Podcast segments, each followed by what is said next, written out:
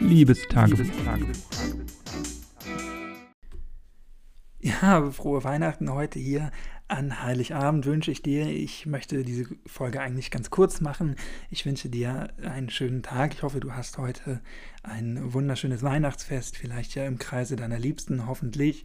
Äh, ansonsten, wenn du alleine feierst, den aktuellen Umständen entsprechend, dann ja, dann ähm, glaube ich, dass du das auch ganz schön machen kannst und hoffe, dass du da eine schöne Alternative gefunden hast, vielleicht, die zu den vielleicht normalen äh, anderen Festen sonst auch ganz schön und ganz besinnlich ist. Ich ja, bin ja letzte Woche in den Norden zu meinen Eltern gefahren, nachdem ich mich eine Woche in Isolation begeben habe und einen negativen Covid-Test gemacht habe und auch noch eine Maske aus der Apotheke habe. Insofern bin ich ja heute und auch in den nächsten Tagen und in den letzten Tagen schon zu Hause gewesen. Das ist ganz schön. Wir haben auch so Weihnachtstradition, die ist dieses Jahr ein bisschen anders aus den gegebenen Gründen, aber auch aus privaten familiären Gründen.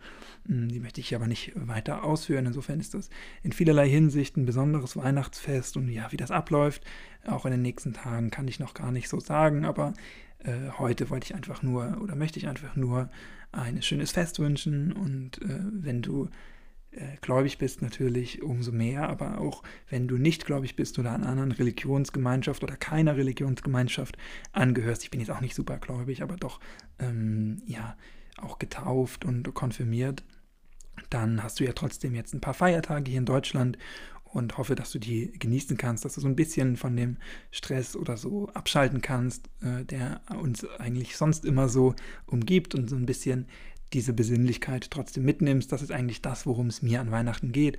Mal nicht ans Studium denken, mal wirklich ohne schlechtes Gewissen lang schlafen, auch wenn mir das jetzt in den letzten Tagen zumindest hier im Urlaub noch nicht so gelungen ist. Aber irgendwas gibt es ja immer zu tun, irgendwas muss man ja auch zu tun haben. Aber im Großen und Ganzen habe ich schon versucht auszuschlafen und insofern, ja, glaube ich, kann ich die Tage auch ganz gut nutzen. Ähm, und Heiligabend steht dann ja immer und auch in den Folgentagen das Essen und die Gemeinschaft oder einfach diese Ruhe und Besinnlichkeit im Vordergrund. Und ich glaube, die können wir jetzt nutzen, gerade jetzt nutzen und vielleicht dieses Jahr mehr als sonst.